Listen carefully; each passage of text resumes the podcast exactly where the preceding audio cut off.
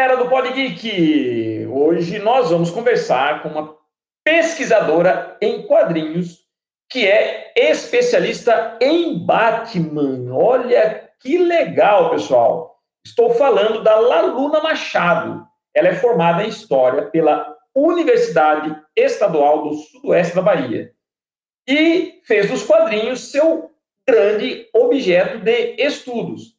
Ela não só se especializou no nosso amigo morcegão, como tem um trabalho muito legal sobre a inclusão feminina nos quadrinhos. Ela foi produtora do livro Mulheres e Quadrinhos, junto com outra pesquisadora, a Dani Marino, que nós já tivemos o prazer de conversar aqui no Pod Geek. Apenas lembrando que teremos essa conversa no sistema home office, por isso peço a compreensão de vocês caso aconteça alguma oscilação no áudio. Então, galera, vamos começar nosso bate-papo com a Laluna. Vamos lá!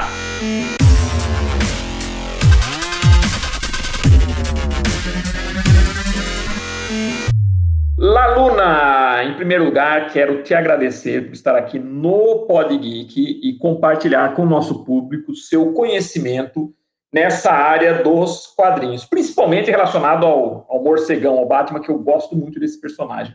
Muito obrigado por aceitar nosso convite, Laluna. Bem-vinda. Ah, eu que agradeço, Magno, o convite. E é sempre uma honra falar da pesquisa, né?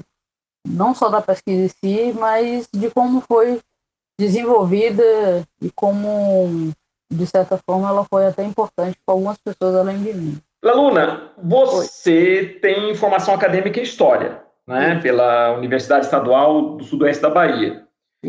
E é interessante que você fez os quadrinhos o seu objeto de estudos. Uhum. É, explique para a gente como começou sua paixão pelos quadrinhos e como foi levar isso para o ambiente acadêmico. A aceitação, é, uma pesquisadora em HQ é vista com seriedade no meio acadêmico, enfim, fale para a gente dessa sua trajetória da paixão pelos quadrinhos que te puxou até o meio acadêmico. Então, é, eu cresci no interior da Bahia, né? Numa cidade de 60 mil habitantes.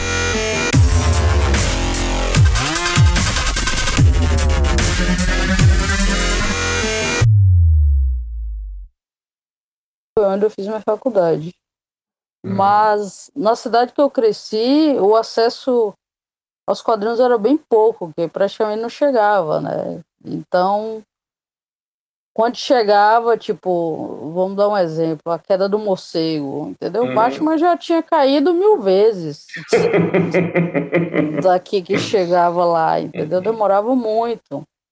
Então, o que chegava acompanhava, assim, mas não era aquela coisa periódica e tal. Né? Até que eu comecei a desenhar, fazer uns rabiscos. Meu pai era artista plástico, assim, fazer algumas coisas. E eu desenhava alguns mangás, né? Influência de, de Dragon Ball, uhum. esses negócios assim. E aí eu lia o que dava para ler, o que chegava lá, né?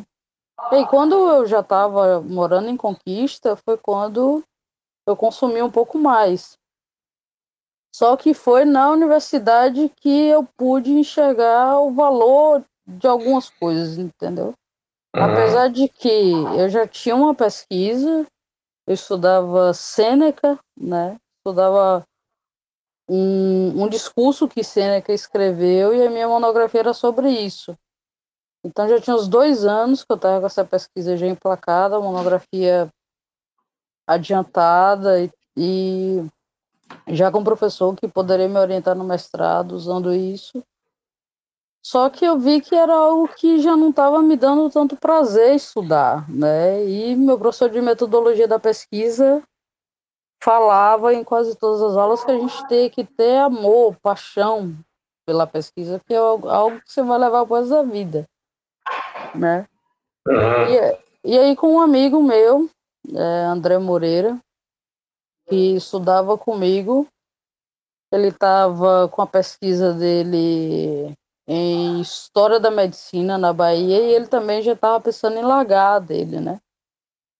E aí ele chutou o balde, ó, largou e começou a estudar o American Way of Life nas histórias do Capitão América, entre 1941 e 1943. Sim.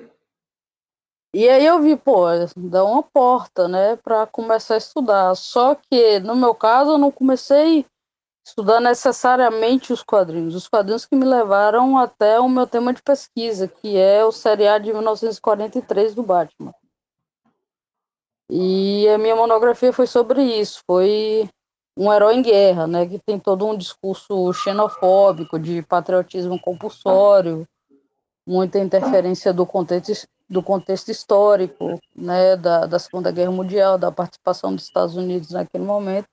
Sim. Então eu resolvi largar o Sêneca e foi muito por acaso que a série chegou até mim assim, e eu vi que tinha muito potencial de pesquisa acadêmica, né?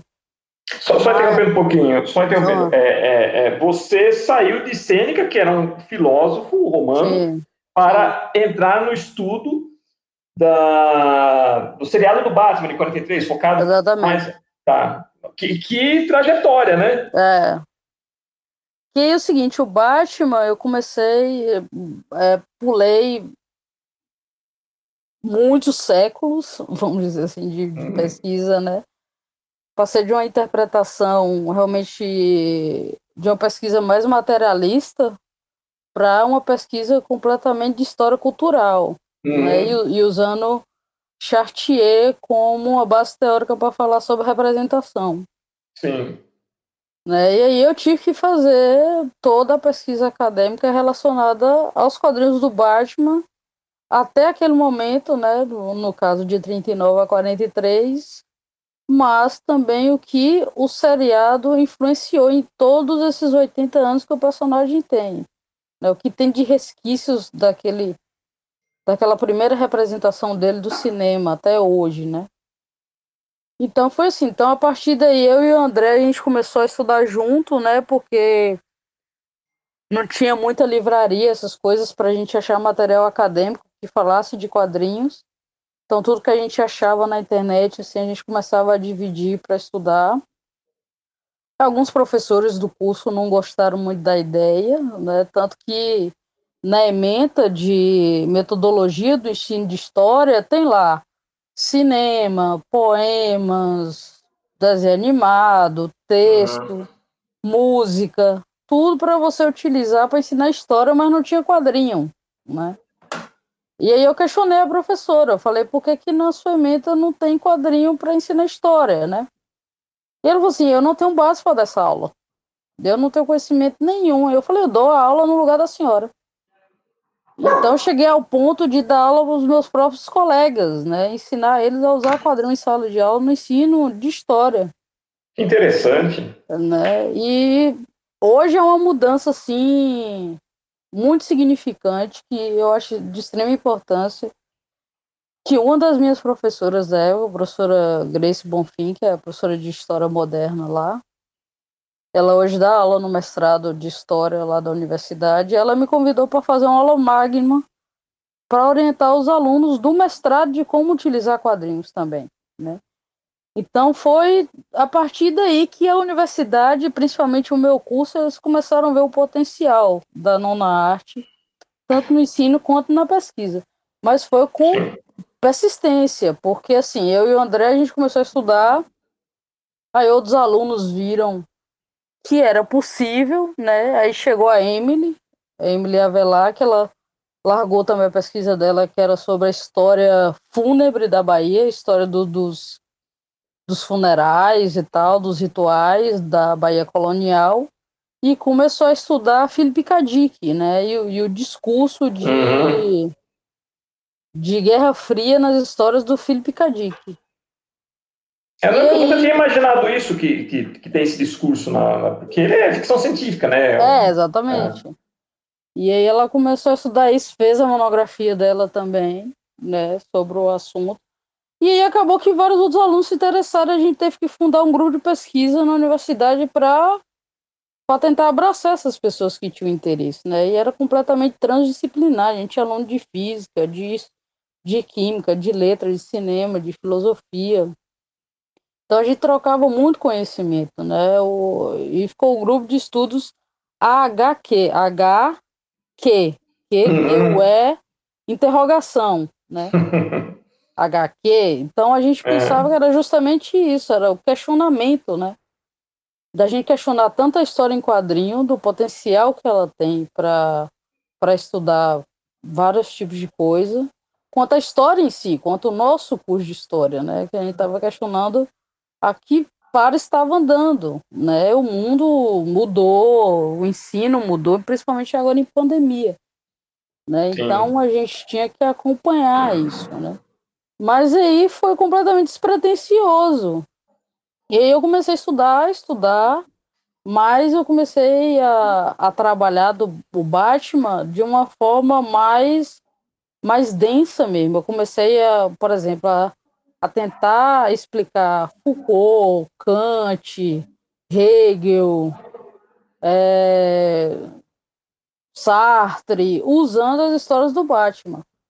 Nossa, é, que, que interessante! E aí, tipo, aí saiu vários artigos, tá, tá saindo de novo, eu tô republicando pela, pelo site Facada X. Então acho que para semana aí vai ter um. Hoje mesmo saiu um que são os fatos históricos que influenciaram na, na criação do Batman. Né? O que está acontecendo nos Estados Unidos antes, economicamente, socialmente, que influenciaram na criação dele e nas primeiras histórias. E aí é isso, aí acabou que virando especialista no bagulho, mas eu costumo dizer que eu eu procuro não ser fã do negócio, porque fã ele tem a mania de, de tratar o personagem cegamente, entendeu? Tem que ter um, uma aproximação com ele, claro, mas eu tenho que manter também um distanciamento, é uma dicotomia, né? Então eu tenho que ter um nível de, de crítica em relação às histórias e ao personagem em si, né? Ô, ô Luna, você hoje é uma das maiores especialistas em Batman do Brasil, né? se não a maior, é. né? A maior e, não sei. Mas e, como, e, como, você vê? Né, porque você falou que começou estudando o seriado de 43, né? Uhum. Que para a época até, até era, era, era trash, né? Porque na época você não tinha condições de fazer é, produção cinematográfica como hoje são os filmes de heróis, né? Efeitos especiais, uhum. tudo na época. Né? E sem contar que esses seriados, na verdade, eles eram para matinês, né? Eles tinham um caráter mais infantil. Ou estou enganado? Não, era cinema classe é, B mesmo. É, era uma renda bem baixa. E, e, como você vê a evolução do Batman no decorrer do, do, tempo? Porque houve aquele Batman psicodélico da década de 60. Depois Sim. houve aquele renascimento dele solo, sem o Robin, com o Neil Adams, né? Que aliás eu adoro. Hum. O Neil Adams, eu acho que ele deu uma expressão para a máscara do Batman, né? Com a sobrancelha e tudo, né? É, o Batman sombrio de Frank Miller, né? O Cavaleiro das Trevas. E, e, e o que representa o Batman hoje, na sua visão? Todo esse processo do Batman, como que ele, o que representa ele hoje, no seu modo de, de, de entender? Eu acho assim, o Batman, ele é um do, como diz o Humberto Eco, né? Ele é um dos poucos personagens que ele flutua no imaginário coletivo. Sim. O que, que isso quer dizer, né?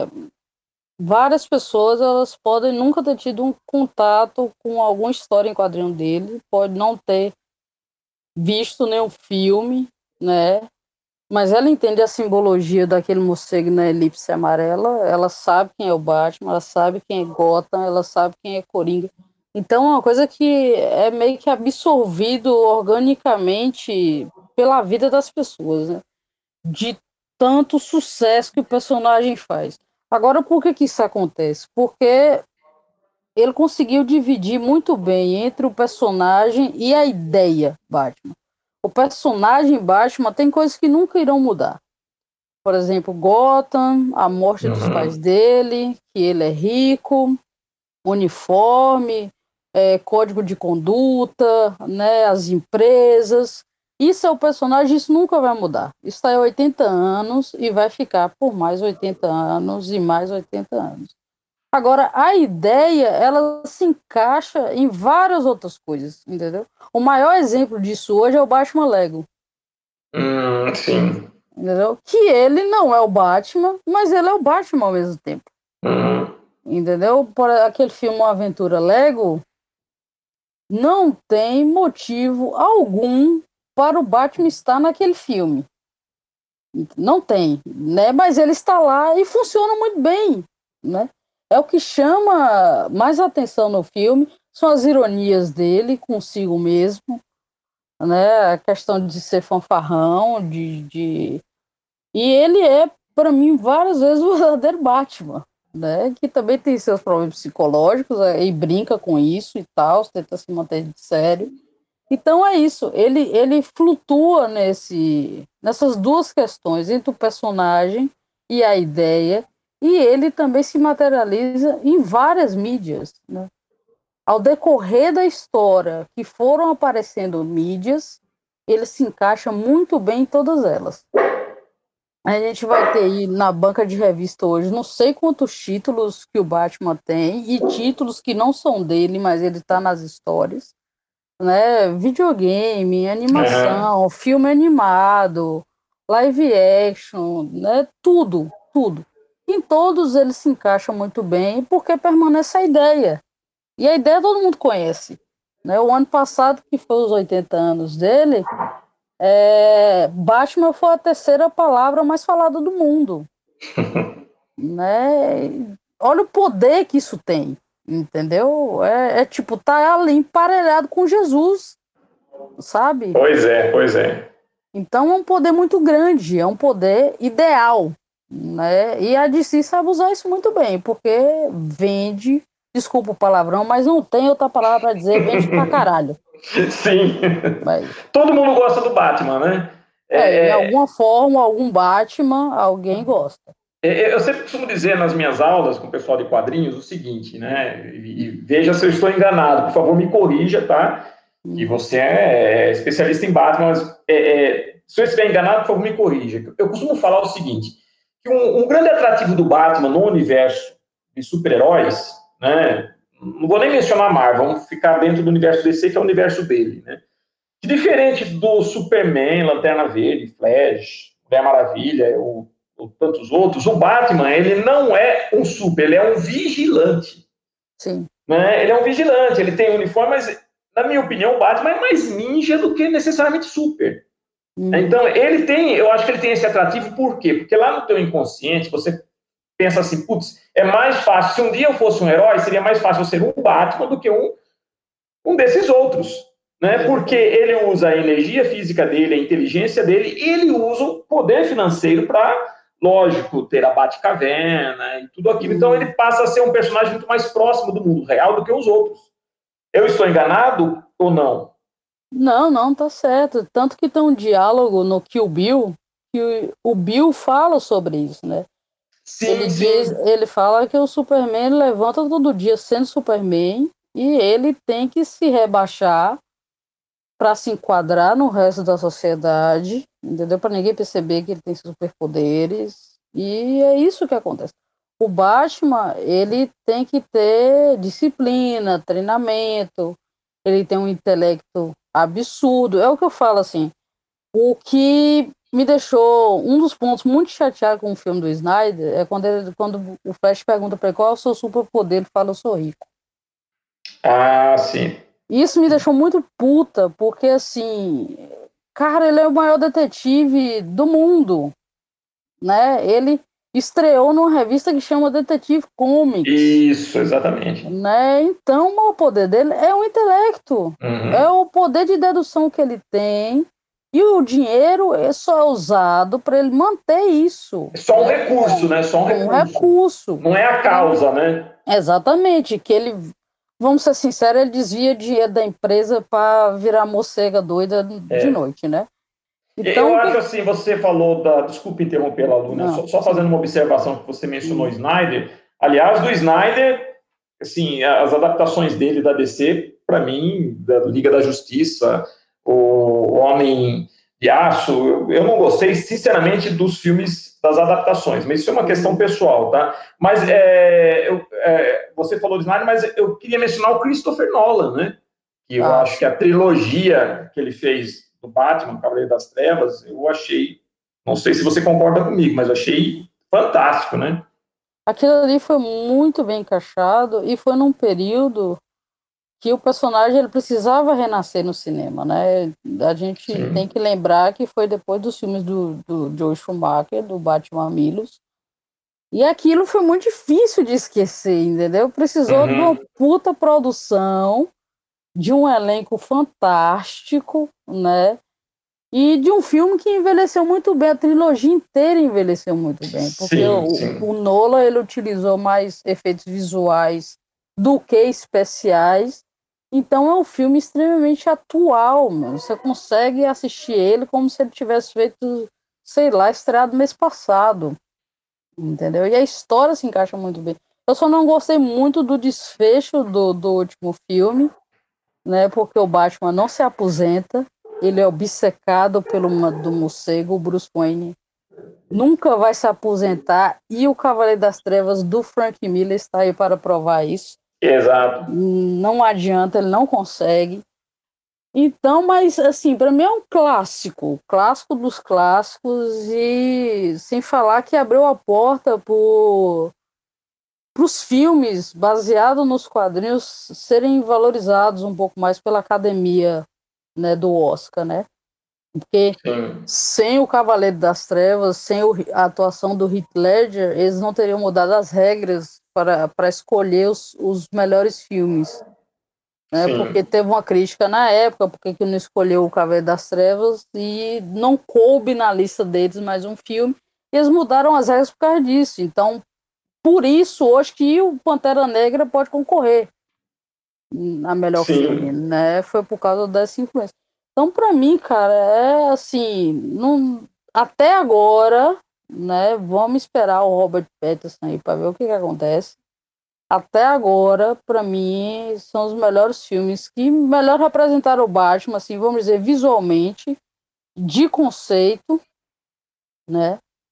E vamos dizer assim, que trataram de algumas coisas relacionadas a ele que os outros filmes não tinham tratado antes, né? Os outros filmes era chegava Batman, era Batman, é. e é isso, né? Os filmes do Christopher Nolan têm uma construção do, do personagem, do alter ego, né? Demora mais de uma hora pro, pro Bruce Wayne vestir o uniforme de Batman. É mais de uma hora de filme, né? Então Sim. tem toda uma construção que antes não tinha tido, né? Agora, em termos de saudosismo, de, de, de fã, dessas coisas, para mim é o Adam West e o Michael Keaton. Sim, o Adam West marcou época também, né? A Batmania ah, foi um fenômeno, né? Foi um fenômeno. Sim. Muita gente não compreende, principalmente uma geração Mudou a indústria nova. cultural. Mudou a indústria é, cultural. Exatamente. Muita gente nova não entende como um Batman daquele fez sucesso, eu era criança. Né? E ele, ele, eu acho interessante o, o seriado, né? Porque ele se aproveitou do movimento de contracultura que existia nos Estados Unidos também, né? Então, ele, o Batman, na verdade, como você falou, ele vai refletindo a época, né? Sim. Então, alguns elementos permanecem, como você falou, Batcaverna, é, ele ser o cara rico. Quer dizer, mesmo sendo esse Batman mais engraçado, né? Eu não diria nem engraçado, eu acho irônico. Eu acho que a finalidade não era ser engraçado, mas ser irônico, né? Uhum. E mesmo assim ele mantém esses, esses elementos que você que você falou, né? E, e assim, a, a, a, você tem alguma impressão desse novo Batman com o Robert Pattinson? Você acha que, que, na sua visão, pelo pouco que foi mostrado, né, porque depois que você tem uma trilogia do Nolan, você tem o um fracasso né, dos filmes recentes. Uh, claro, a gente teve esse filme do Coringa, que eu acho que é um filme solo, não sei se vai ser inserido no contexto. Né? De qualquer forma, eu acho que dá um, mesmo sendo o Coringa, ele está dentro da mitologia Batman, acho que dá um revival de certa forma. Sim. Mas você acha que há uma expectativa, na sua opinião, né, como estudiosa do Batman, o que, que você acha? Então, eu, eu caí na besteira da época do, do Batman vs Superman de assistir o trailer. E aí eu fiquei alucinada, né? Falei, caralho, meu. São 30 anos esperando esse bagulho, entendeu? Acontecer. e vai acontecer e tal, e não aconteceu. Ele que queria, assim, sabe? O trailer é melhor que o filme de duas horas. Isso é um absurdo. É, não, tem, tem, pessoal que faz piada, né? Que você deveria ir no Procon, né? Depois Então. Filme, né? E aí eu falei, rapaz, eu não vou assistir o trailer do, do, do novo Batman, não. E não assisti. Eu só li críticas, Sim. só li artigos de, da gringa e alguns daqui. Só, assim, o que eu gostei no que eu li foi que o Robert Pattinson, ele entendeu o Batman. Né? A maioria dos atores, tipo, caguei. É um personagem como qualquer outro. Vou fazer desse jeito aqui que a direção tá mandando e é isso, né? Mas nas entrevistas dele, ele falou assim, então, é um, é um cara problemático, né? Um cara traumatizado, que precisaria fazer uns tratamentos. É isso, é verdade. Né? Quem é que não fala que o Batman é doido? Ele é doido. Uhum. Ele é doido tanto quanto o Coringa, ele só usa uma válvula de escape diferente. Sim. Né? Então, o, o Patterson, para mim, ele já tem meio caminho andado, só dele ter entendido isso, né? E depois que saiu o nome dele, para realmente ser o personagem, eu comecei a pesquisar mais sobre a carreira dele e assistir inúmeros filmes, né? Que ele tinha sumido depois de Crepúsculo, ganhou dinheiro uhum. da porra. E aí ele foi investir na carreira dele como ator, mesmo vamos dizer, ator raiz, né? Ele foi Sim. fazer um monte de filme fora, na Austrália, na Bélgica, sabe? Um monte de lugar que ninguém nunca tinha ouvido falar dos filmes. E o cara, como diz na Bahia, tava brocando em tudo quanto é lugar, entendeu? Ganhando prêmio, sendo indicado, e ninguém tava ouvindo falar disso, né? E aí eu fui pesquisar e assistir os filmes. Nossa, cara, ele tá um puta ator. Sabe? É um cara que eu falei, rapaz, agora eu acho que é um cara que tá atuando muito bem, que tá no seu auge, é um cara que entendeu o personagem. Já tem dois pontos. O que não muda é a porra do fandom, entendeu? Porque olha, toda vez, toda vez, saiu o nome do Michael Keaton, ah, ele é muito uhum. magro. Ele é muito magro, tá velho, não sei o que lá e tal né? Saiu o nome do, do, do Christian Bale. Não, ele não é estadunidense. Não pode ser o Batman. E não sei, tudo arruma uma desculpa, cara. E é a mesma coisa com o Robert Pattinson, fazendo um alvoroço, Sim. falando do cara e tipo, e isso me irrita, sabe? Porque não tem ah, é fã do personagem? Então vai estudar. Para só de ler quadrinho, né? Vai estudar outras coisas também, né? Para ter uma opinião com base e tal. Então só fica aqueles hate de, de, de internet, de Facebook, e isso me irrita um pouco, sabe? E aí eu tô esperando um, um, filme bom. Não, e o visual dele ficou legal, né? Como o Bruce Wayne, né? Eu achei que ele ficou com um visual. Eu gostei, assim. Eu Sim. só achei meio estranho aquele cabelo na cara, né? Mas uhum. eu acho, eu acho que ao decorrer da história dá uma mudada, porque assim, o visual dele como Bruce Wayne ali parece muito o Bruce Wayne do ano 1, às vezes, assim, sabe? E eu falei, ah, tá ok, mas aquele cabelo na cara eu acho que vai dar uma mudada ao decorrer da história. Eu acho que eles não estão querendo dar muito spoiler e tal, né? Porque é aquela coisa, querendo ou não, ele começa sendo um Batman fuleiro, porque ele não tem experiência no bagulho, entendeu? Igual o ano 1, ele leva uma hum, sova desgraçada. Sim, exato, exato. Entendeu? Ele tem um processo de, de, de amadurecimento, né? Entendeu? Então, eu acho que aquele cabelo na cara faz parte desse processo, entendeu? Ele tá o um menino, né? Que só tá com ódio, querendo trabalhar aquilo dentro dele e tal. E aquilo ali eu acho que vai evoluir ao, ao decorrer da, da narrativa, né? Só que aquilo ali também já virou um alvoroço da porra. E não sei. Ah, eu não sei, entendeu? Eu, eu eu espero um bom filme e espero que o fandom mude alguma hora nessa vida, que olha, é difícil. é, é, você até falou uma coisa interessante sobre a origem dele, uma coisa que, que essa questão da expectativa, né? Quando saiu o filme do Michael Keaton, eu acho que a expectativa era muito, muito maior, porque você não tinha nada do Batman desde a, do seriado, né, da década de hum. 60, né? Então Sim. você tinha uma responsabilidade, de certa forma, de reabilitar o Batman nas telas, né?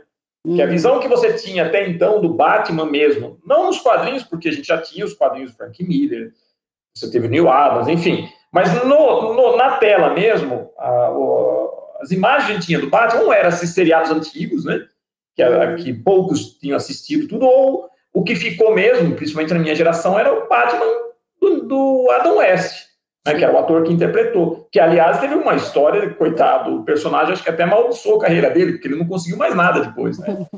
Mas, enfim, é, o que eu achei muito interessante na época é que o Tim Burton, ele já coloca o Batman agindo. É. Ele não faz o, essa construção que você falou, né?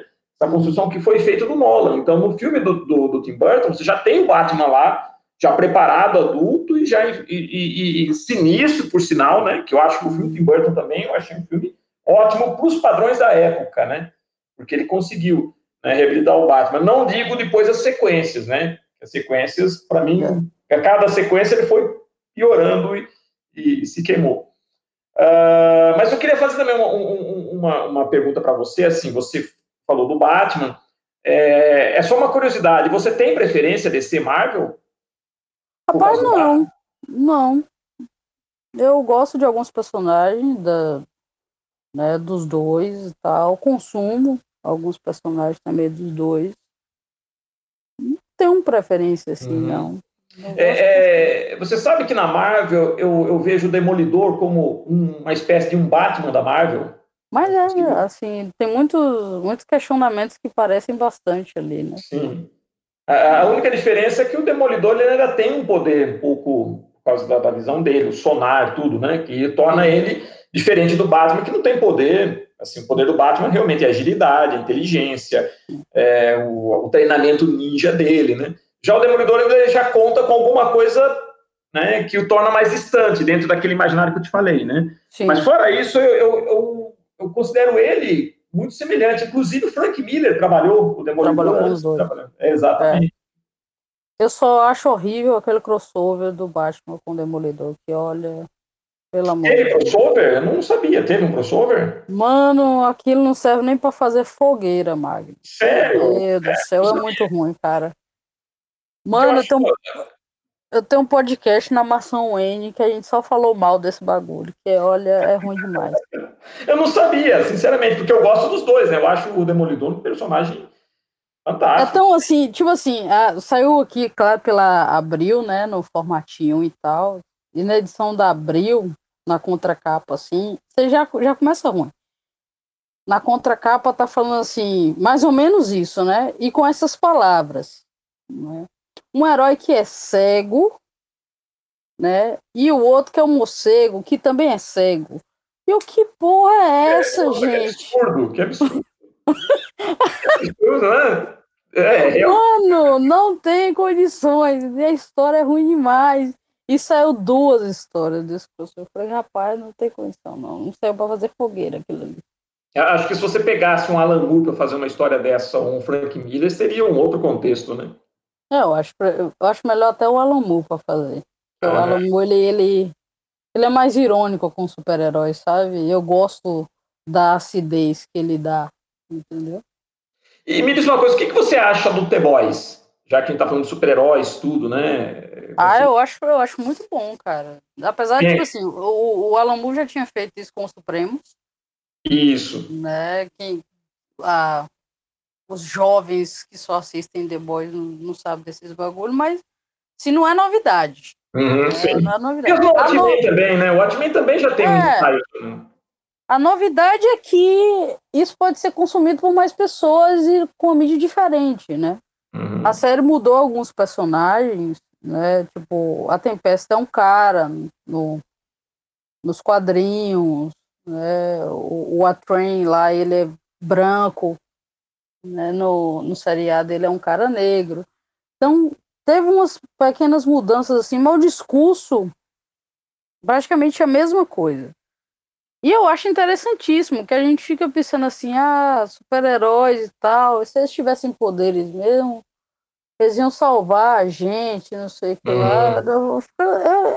Aí as pessoas nunca leram o legado de Júpiter, do Marco Millar também. Hum, sim. Né? O Superman foi seu martelo, né? Os Supremos, como eu já falei do, do Alan Moore. Então, assim, eu acho que chega no momento importante a série, porque as pessoas estão acostumadas realmente com os filmes da Marvel. Isso. Com os filmes da DC, que são filmes de antagonistas, né? Uhum. São filmes maniqueístas, não tem um questionamento mais aprofundado em relação Isso. a algumas coisas. Então é uma série que chega no momento certo e que leva as, as pessoas a, a lerem os quadrinhos também, né? Então eu acho muito bom, isso é muito para pesquisa acadêmica, viu?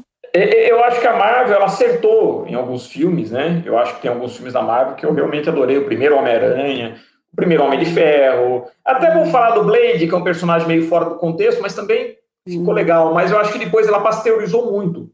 Né? Os filmes ficaram muito pasteurizados, previsíveis, né? Sem, esse, sem nenhum outro contexto, né? É...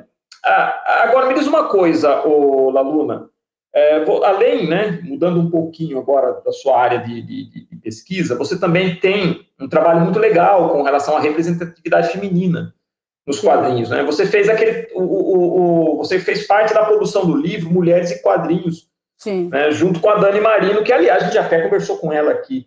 Né? Então, fala um pouquinho para a gente disso, né? Desse, né? Dessa questão da representatividade feminina nesse meio dos quadrinhos atualmente.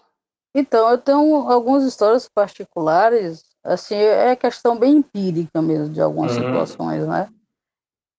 Se, eu posso estar errada, mas eu acho que eu sou a única mulher, assim, que estuda realmente o Batman de uma forma mais acadêmica. E que, teve, e que teve, tipo, espaços e, né, e outras vertentes de comunicação, né? Para escrever, para gravar podcast, para gravar programas de televisão, essas coisas. Então, pensei, uma mulher estudando o Batman, que é um negócio majoritariamente masculino. Sim. Uma mulher que, se, que chega questionando as histórias, né? Que faz as pessoas pensarem, né, em algumas situações e tal. Então, cara, já escutei cada coisa que, olha, tem aqueles que tipo que acha que a gente é o Google, Wikipedia, o que que já me perguntaram qual era a cueca que o Batman estava usando em 1974.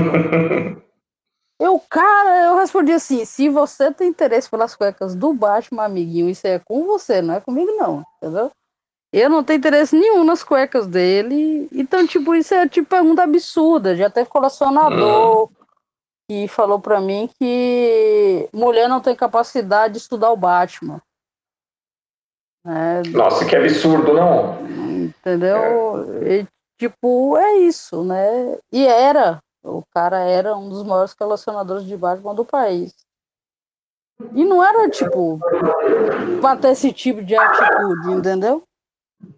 Mas, enfim, né? A, a questão da mulher nos quadrinhos, tanto como ela é representada, tanto quanto ela resolve estudar, tanto quanto ela resolve editar, quando ela resolve produzir quadrinhos, é, é, é sempre mais difícil, assim, do que alguns caras, entendeu? Você vê grandes exemplos, assim, como o da Carol Pimentel, que é uma puta da editora, entendeu? A mulher tem seis graduações, entendeu? Era editora da Marvel no país. A mulher formada em astrofísica, eu conversei com ela que já teve histórias que veio com os cálculos errados do, da armadura do Homem de Ferro na história. Chegou aqui, ela consertou. A edição brasileira está com os cálculos certos. Entendeu? Então era esse tipo de edição que a gente tinha, né? E aí eu teve alguns erros que não foi nem propriamente dela, assim. E ela foi, tipo, massacrada na internet, sofreu uns, uns, uns haters, assim, sabe? E que aconteceu algumas vezes com alguns caras e não houve nada, né? Então é. é, é, é o ambiente dos quadrinhos, então, uh, ele ainda, na sua opinião, ainda é um ambiente mais masculinizado? Seria isso? Ele, é, ele é espaço para mulheres, roteiristas, desenhistas, super-heróis? Ele é mais masculinizado ainda e também hostil para as mulheres, entendeu? Quando uhum. a Fefe Torquato lançou a Tina a respeito, teve página aí que fez horror, cara, entendeu? Que pegou a, a, a Tina dela, o desenho dela, e ficou apontando, oh, essa Tina não tem peito, não vai, não vai mostrar ela de biquíni na história, então tá errado, não sei o que lá, sendo que era outra coisa. Entendeu? O Sidão teve que ir a público fazer comunicado, falando das coisas que a Tina ia ser daquele jeito e tal. Então, as coisas assim que eu fico falando assim, gente, é muita preguiça do cara também tá dando chilique na internet porque a Sininho agora vai ser preta, sabe? Me dá é... meus muita preguiça isso, Magno. As pessoas têm que é. evoluir, é... gente, principalmente o nerd. É, é, é, e outra coisa, as pessoas têm que enxergar que o mundo ele não é preto e branco, né? Ele é muito não mais. É, então, não é preto e branco, não é hétero cis. Isso, exatamente. Não é, então é isso. Então foi o que eu e a Dani a gente tentou e a gente fez no livro Mulheres e Quadrinhos. Que são mais de 120 mulheres, né?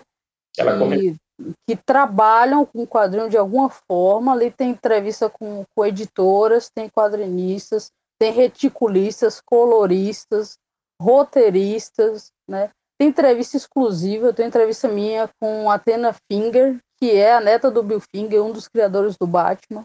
Uhum, né? Sim. Então, assim, e mulheres do país inteiro, sabe? A gente colocou mulher do Pará, mulher do Amazonas, mulher do Rio Grande do Sul, do Rio Grande do Norte, do Ceará, de Alagoas, mulheres trans, bi, hétero, pan, de tudo quanto é jeito, e mulheres que fazem quadrinhos fantásticos. Né? E entrevista também com, tipo, grandes personalidades do, dos quadrinhos que a gente tem, que tem a Carol Pimentel, a Beth Kodama, né? Tem até uma das poucas artes que a Marina de Souza fez na vida também, está no nosso livro, que é a filha do Maurício de Souza, né? Trabalha na MSP. Então, assim, era algo que já era para ter feito há muito tempo, né? Mas é, é, tão centralizado a, a indústria dos quadrinhos no Brasil ainda, eu vou dizer até de modo geral, né? Que vários outros países também é a mesma coisa. Que não tem oportunidade para fazer isso, né? E foi um projeto da Script, a editora me convidou para ser uma das organizadoras, e quando eu vi o projeto, eu vi que realmente eu não teria condição de fazer isso sozinha, porque eu sabia que tinha muita mulher, sabe? E a editora esperava no máximo 30, né? E a gente, quando chegou no cento e pouco, a gente avisou para eles, então, já tem cento e pouco. Eles, não, não, para, pelo amor de Deus. Eu falei, então já tem uma lista de espera com mais 170. Então já tem até material para ter um segundo livro, né? Então, assim, ter tem. Eu brinco com a Dani, assim, que a gente fala que vai carregar Mulheres de Quadrinhos debaixo do braço para dar na cara dos machos que fala que mulher não entende de quadrinho, que mulher não faz quadrinho, né? E lá tem de todos os gêneros, que também tem essa, né? E também tem essa, a mulher só sabe fazer quadrinho fofo. Mulher só sabe fazer quadrinho do cotidiano dela. Mulher só sabe fazer quadrinho existencialista. Aí eu falei, pô, então Marcelo Quintanilha é mulher, então. Então o Greg Thompson é mulher, então. Porque, né? Aí, aí a gente vê várias produções de, de, de quadrinhos que fazem terror, que fazem suspense, entendeu? Inclusive, tem umas que fizeram um, um, um quadrinho de um serial killer chamado Cabana. O primeiro quadrinho delas foi publicado no Mulheres e Quadrinhos e agora o outro, a Cabana, está concorrendo ao HQ Mix. Entendeu? Então, no, é, então, nosso livro foi um trampolim para elas, né? E de, é. tipo, quadrinhos que nunca foram publicados, mulheres que nunca tiveram chance de ter alguma coisa impressa, né? De ter, ter algo rodando assim, a gente conseguiu colocar essas mulheres para a história aí, né? Sabe o que eu ia falar para você? Eu acho que as novas mídias, principalmente a internet, têm ajudado muito. A, a, nós conversamos aqui também no Pod Geek com a Gabriela Borges, que faz ah, um trabalho muito legal com mídias HQ. Né? E eu acho que se não fosse pela internet, eu acho que a internet ajudou muito, né, Laluna? Acho que ela abriu ah, a possibilidade, né? Sim, que dá mais visibilidade, né? A gente só tem que tomar cuidado que, que essa visibilidade também pode ser ruim em alguns pontos, né?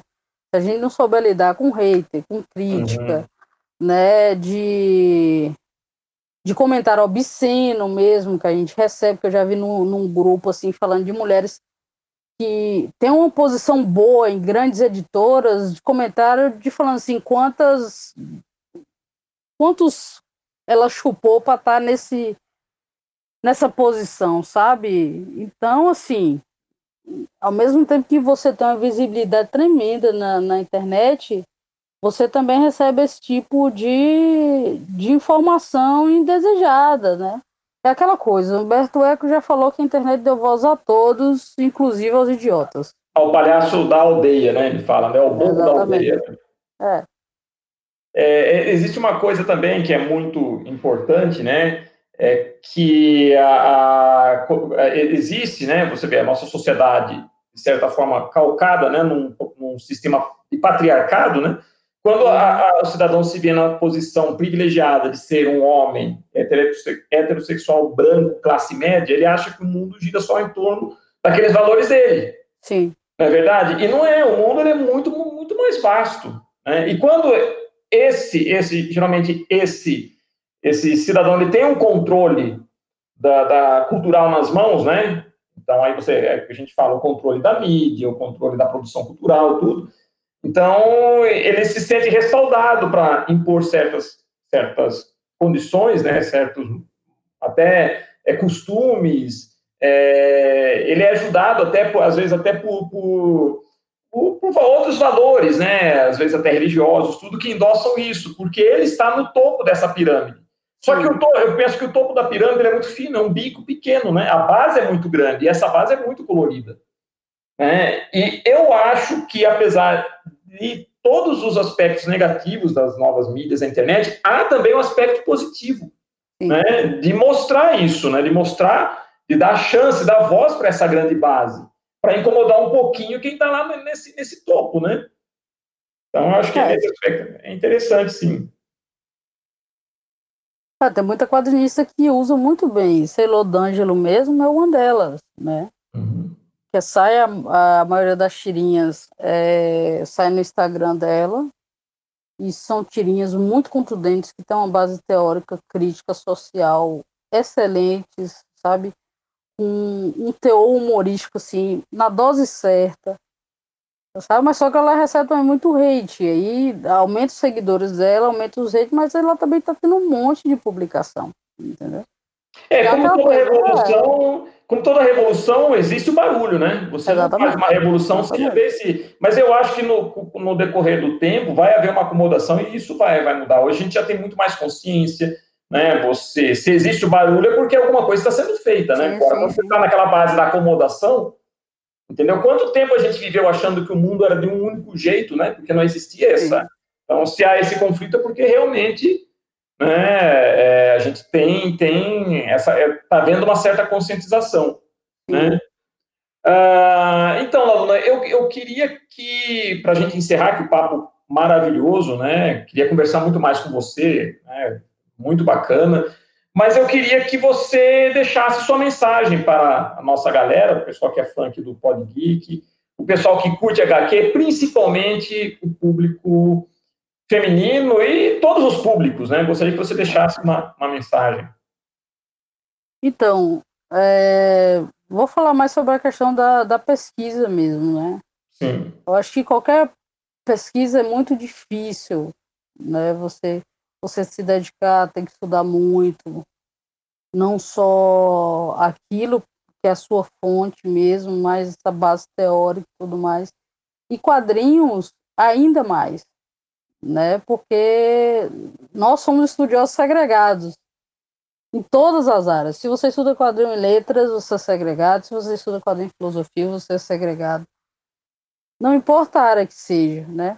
Só que hoje, hoje já tem um, uma base assim que tem grupos de pesquisa, tem eventos, né, principalmente na USP, que tem o Observatório de Histórias em Quadrinhos, que faz as jornadas internacionais todo ano, que já chega a ser o maior evento acadêmico de histórias em quadrinhos da América Latina. Né? Então, assim, é difícil, é...